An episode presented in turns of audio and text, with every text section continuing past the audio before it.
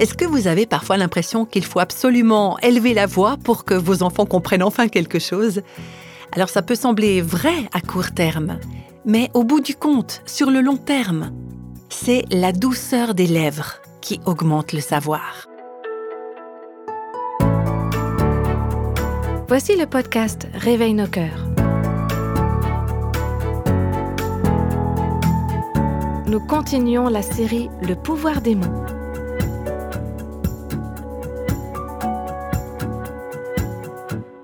La mort et la vie sont au pouvoir de la langue. C'est incroyable à quel point les paroles qu'on prononce peuvent être soit source de grandes bénédictions, soit causer de terribles dommages. Les dernières fois, on a exploré ensemble le livre des Proverbes pour découvrir ce que la sagesse qui vient du cœur de Dieu a à nous dire sur nos paroles, sur notre langue. On a parlé du genre de mots que Dieu aimerait nous entendre prononcer, c'est-à-dire des paroles de personnes sages, et on a aussi vu certaines paroles qui sont prononcées par les gens insensés. Aujourd'hui, on va parler d'un sujet qui m'a particulièrement touchée quand j'ai lu le livre des Proverbes. C'est la différence entre les paroles douces et les paroles dures. À plusieurs reprises, le livre des Proverbes fait mention d'un côté de paroles douces, tendres, plaisantes, agréables, et d'un autre côté des paroles dures, des paroles brutales. Vous connaissez peut-être le premier verset du chapitre 15 du livre des Proverbes, un verset qui dit ⁇ Une réponse douce calme la fureur, mais une parole dure excite la colère ⁇ et il y a une poignante illustration de ce contraste dans le livre des juges au chapitre 8 et puis aussi plus loin au chapitre 12. Dans les deux cas, ce sont des hommes de Éphraïm qui sont concernés. Éphraïm, c'est une des tribus d'Israël. Et dans ces deux histoires, on va voir qu'il s'agit d'un peuple assez coléreux, en tout cas qui se sent facilement offensé. Voilà ce qu'on peut lire au huitième chapitre du livre des juges au verset 1. Les hommes d'Éphraïm dirent à Gédéon, que signifie cette manière d'agir envers nous? Alors Gédéon, c'est un homme qui vient de remporter une grande bataille contre les Madianites grâce à la puissance du Seigneur, et les hommes d'Éphraïm lui font des reproches à ce sujet justement.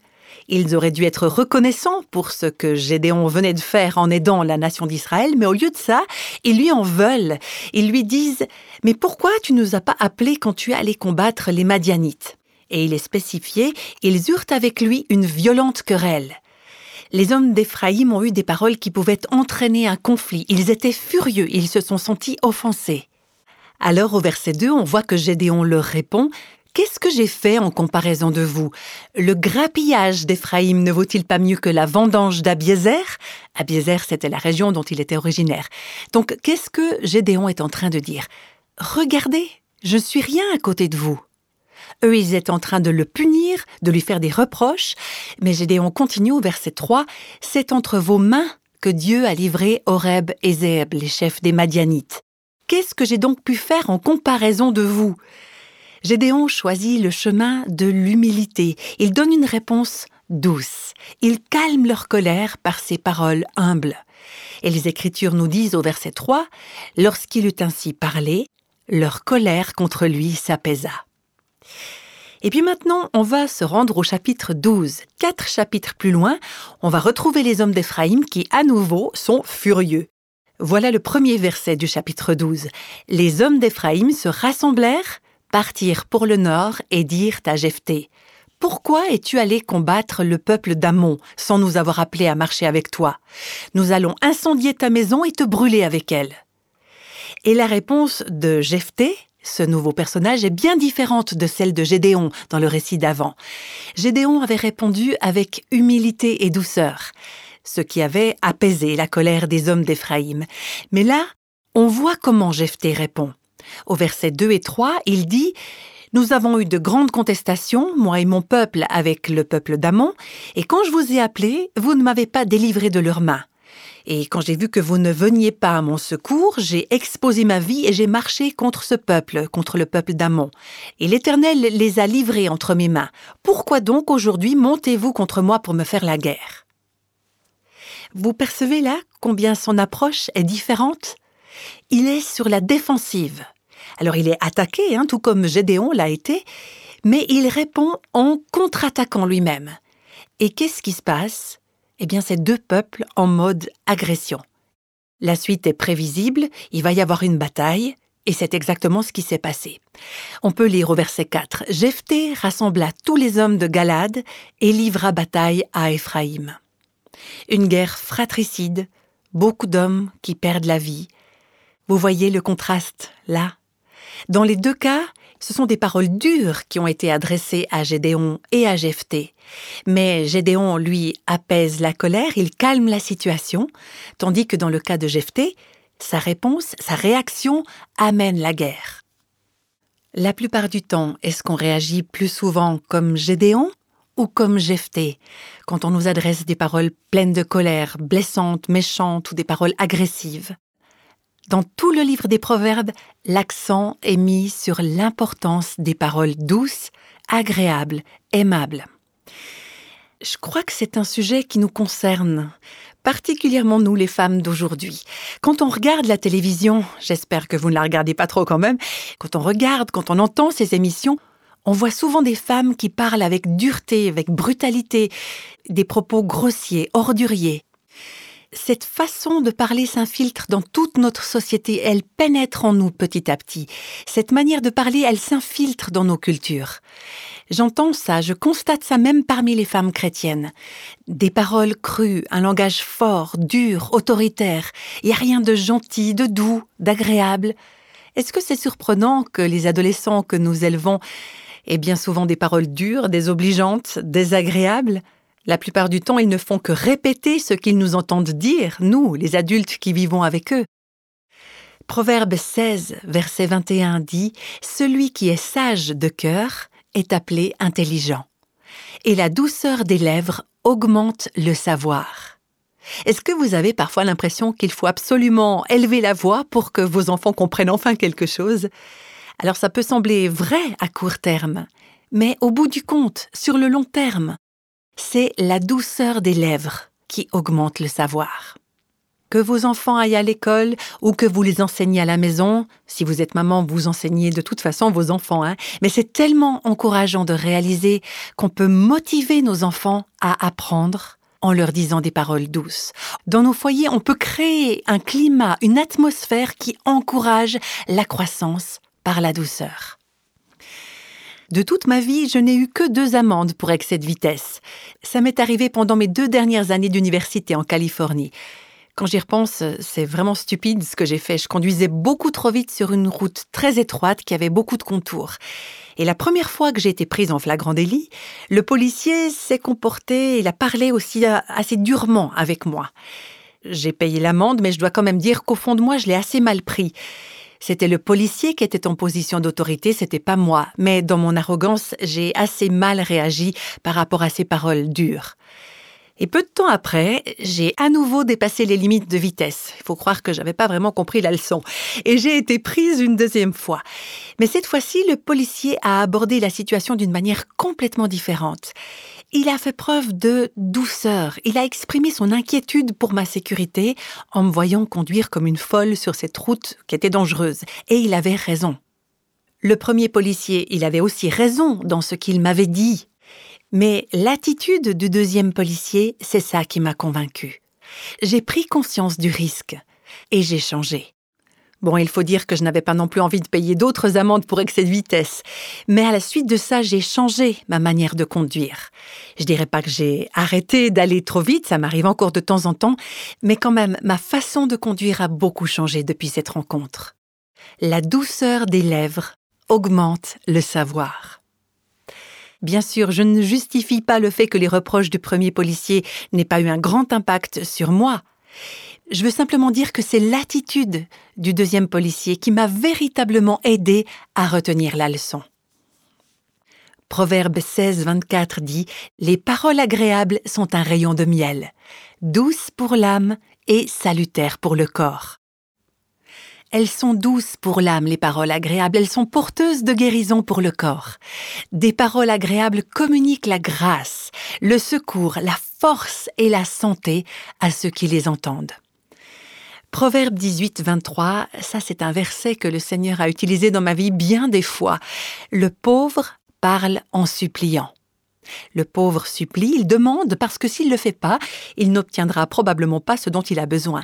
Et le verset continue, et le riche répond avec dureté. Et certainement, c'est vrai pour la pauvreté et la richesse matérielle. On se rend compte souvent que les personnes qui ont le plus de biens matériels peuvent être les personnes qui font le plus de mal avec leurs paroles. Elles parlent avec dureté en pensant qu'elles n'en subiront pas les conséquences. Dans un certain sens, celles et ceux d'entre nous qui habitons des pays industrialisés, on est tous des personnes riches quelque part. Et il est à craindre effectivement que notre prospérité ne nous pousse à croire que nous avons le droit de parler avec dureté. Mais là, je crois que ce verset nous parle de quelque chose d'encore plus profond que la richesse ou la pauvreté matérielle. Ce verset nous parle aussi de la pauvreté d'esprit, l'humilité que le Christ aimerait que nous ayons. Une personne humble ose demander, ose supplier, tandis qu'une personne arrogante parle durement aux autres. Le verset 15 du chapitre 25 des Proverbes contient une promesse incroyable, une promesse à laquelle il serait difficile de croire si ce n'était pas la parole de Dieu, mais elle se trouve vraiment là, dans la parole de Dieu. Écoutez bien, avec de la patience, on persuade un dirigeant, tout comme une langue douce peut briser un os une langue douce. Mais la langue en elle-même, ce n'est pas une partie du corps qui est très forte physiquement. Comment est-ce qu'une langue douce pourrait briser un os? Un os, c'est quelque chose de dur. En fait, ce proverbe nous dit que par notre lenteur à la colère, quand nous supportons l'autre avec patience, nous pouvons convaincre une personne en position d'autorité.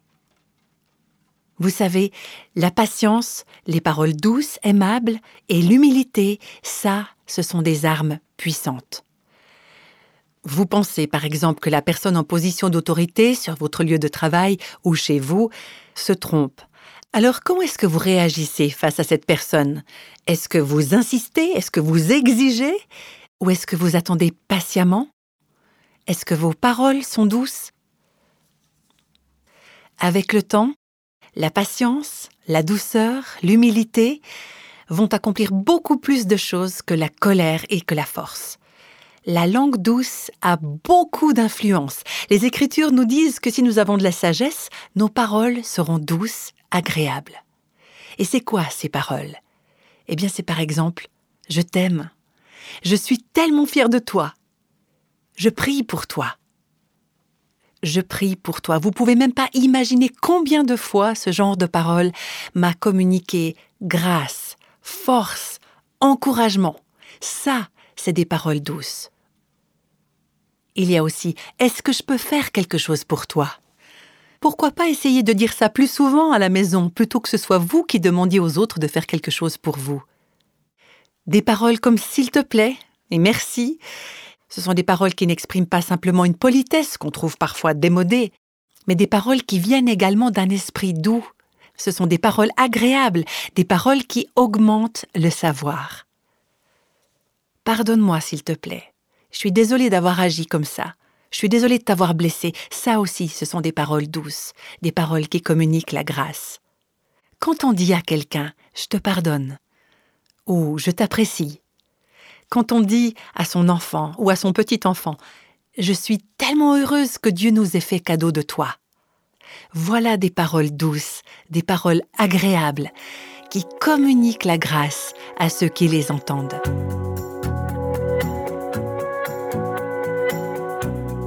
Les paroles pleines de grâce sont remplies de puissance. Nous venons de voir pourquoi.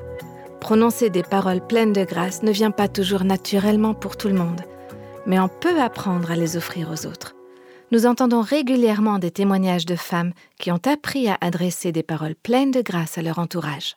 Voici le témoignage de Anna. Ça m'a frappé un jour quand j'ai réalisé combien j'étais toujours très négative envers mon mari. J'étais très critique, beaucoup trop critique. On était en fait mariés depuis plus de cinq ans et euh, en nous voyant à l'église, beaucoup de gens disaient euh, c'est un joli couple, ils sont tellement mignons on, était ensemble depuis le lycée. Et en fait, tu as tous ces stéréotypes que les gens ils projettent sur toi. Mais j'ai compris combien euh, je pouvais être cruelle et blessante. Et pas seulement par mes paroles, mais aussi par mes actions. Un soir, Anna critiquait son mari. Elle lui reprochait d'être paresseux. Peu de temps après, elle a entendu son mari dire à son tour que quelqu'un était paresseux. Il répétait les paroles négatives qu'elle venait de lui dire. Qu'il ait été paresseux ou pas, il aurait jamais dû euh, entendre ces mots de, de moi. Le défi de 30 jours pour encourager son mari a ouvert les yeux de Anna et elle a compris combien ces paroles avaient de l'influence. Je n'en revenais pas, ça, ça m'a vraiment fait mal de comprendre que je l'avais traité si mal par mes actions et mes paroles. Le défi de 30 jours pour encourager son mari a permis à Anna d'inverser la tendance et a plutôt encouragé son mari. Alors que nous continuons d'explorer le pouvoir des mots, nous allons entendre l'effet que les paroles peuvent avoir sur toute une vie. Certaines auditrices vont partager avec nous leurs témoignages sur l'impact que certaines paroles ont eu dans leur vie. La musique a toujours fait partie de ma vie. Quand j'avais 5 ou 6 ans, j'ai eu ma première audition de piano. Quand je suis revenue m'asseoir près de ma mère, je lui ai dit J'ai bien joué, hein, maman Je ne me rappelle pas exactement ce qu'elle a répondu, mais c'était quelque chose du style Tu peux toujours faire mieux. Depuis là, je me bats toujours avec l'impression que je ne serai jamais à la hauteur. Et j'ai 44 ans. Ma mère et moi, on en a déjà parlé. Ah, voilà, je me souviens de ce qu'elle m'a dit. Suzanne, j'ai toujours voulu faire en sorte que tu n'aies pas un cœur orgueilleux. Je ne veux pas que tu deviennes hautaine. Et moi, aujourd'hui, je vois que je suis en train de reproduire cette attitude avec mes propres enfants. Je dois travailler là-dessus et prier pour que ça change. Je me rends compte que faire des compliments, c'est tellement plus encourageant. Je me suis battue là contre toute ma vie. Aujourd'hui, j'ai 57 ans et j'entends encore. Regardez le nez qu'elle a. Tu as le plus gros nez de la famille. Non, mais regardez, elle a les cheveux tellement gras. Tu transpires et tu sens mauvais. Pour parler de moi, ils utilisaient un terme méprisant, avec une connotation sexuelle. Encore aujourd'hui, je ne peux pas porter de robe parce que je les entends encore me dire. Regardez, elle a des jambes comme des petites pattes d'oiseau toutes maigres. On me disait Tu vas à l'église avec tous ces hypocrites? Tu te prends pour qui? Tu y vas parce que tu te crois mieux que nous Quand je leur parlais de Jésus, ils ne m'écoutaient jamais. Ils n'avaient pas d'amour, mais ils ne pouvaient pas faire mieux en fait. Eux-mêmes, ils étaient malheureux, bien plus qu'ils ne me rendaient malheureuse. Ça me rend triste, leur souffrance. Ils sont presque tous décédés aujourd'hui. Je ne sais pas si ce que je leur ai dit a pu toucher leur cœur. Est-ce que je les reverrai quand on sera au ciel? J'espère. Oh oui, il y a des paroles qui peuvent terriblement blesser. J'en entends tous les jours, même dans les magasins. Il y a des mamans qui disent à leur enfant Mais tais-toi, sale gamin Les gens ne se rendent pas compte à quel point ils peuvent blesser les petits enfants. Moi aussi, parfois, je suis trop critique et je me vois répéter les mêmes schémas destructifs que j'ai vécus. Je m'en veux pour ça.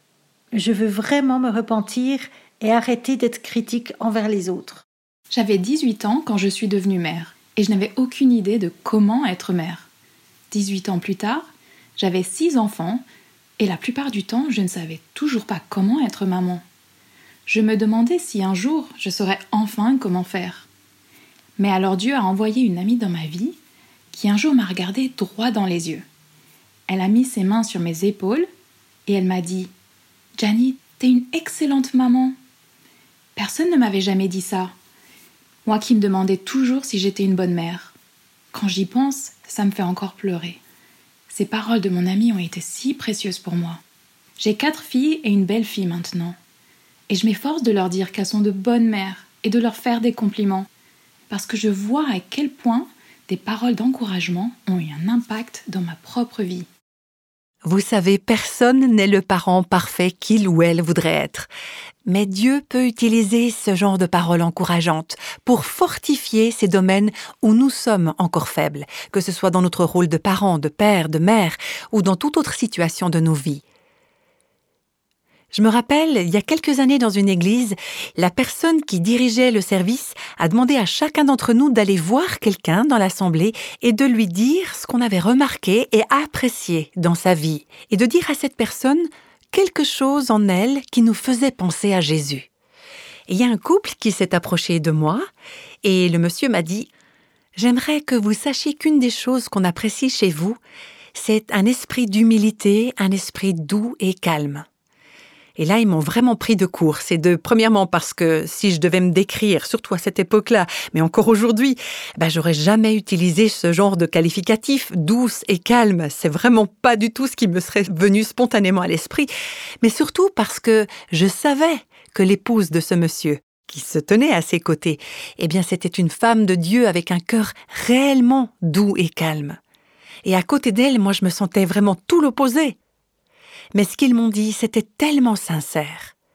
Et Dieu a utilisé leurs paroles d'encouragement dans ce domaine de ma vie où je me sentais loin du but.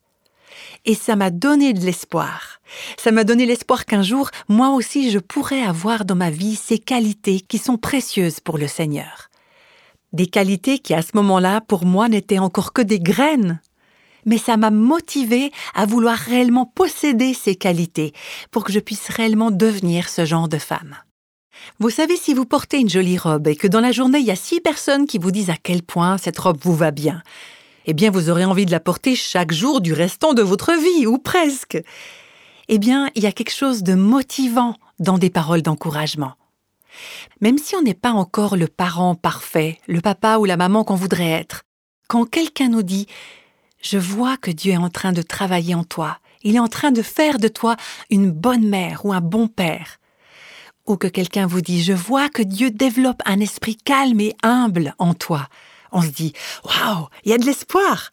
Peut-être que Dieu peut vraiment faire de moi la personne que j'aimerais être. Ça nous encourage vraiment à avancer dans cette voie. Quand on pense à ces personnes dont l'attitude crée un climat de bénédiction autour d'elles, alors on peut se demander est-ce que moi aussi je peux créer ce genre d'atmosphère autour de moi? Est-ce que les personnes qui m'entourent peuvent aussi parler de moi comme ça?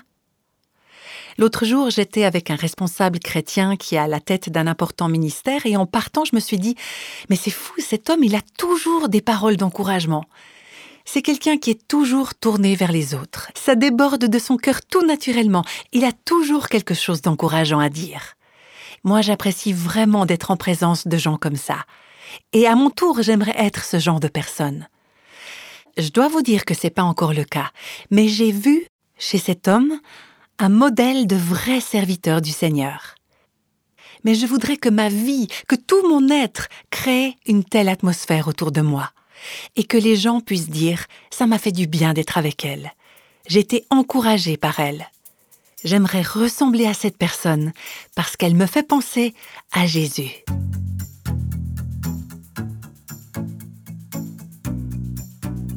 Voilà un sujet qui nous concerne tous nous continuerons de parler du pouvoir des mots la prochaine fois. Tu ne devrais pas regarder cette émission, tu ne devrais pas écouter cette musique, tu devrais plutôt te garer là, tu ne devrais pas conduire aussi vite, tu sais. Hé, c'est le moment, tu peux changer de voix maintenant. Tu sais, tu devrais vraiment étudier la Bible. Voilà comment Maria parlait à son mari. Dans le prochain podcast, nous découvrirons ensemble ce qui l'a incité à changer.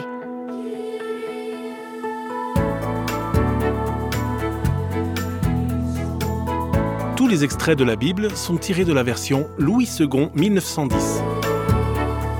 Réveille nos cœurs est le ministère francophone de Revive Our Hearts, initiative de Life Action Ministries avec Nancy DeMoss Volgemuth. Avec les voix de Christine Raymond et Jeannette Kosman. Les témoignages sont lus par Sarah Piaget, Evelyn Heun, Sandra André et Anita Sandana.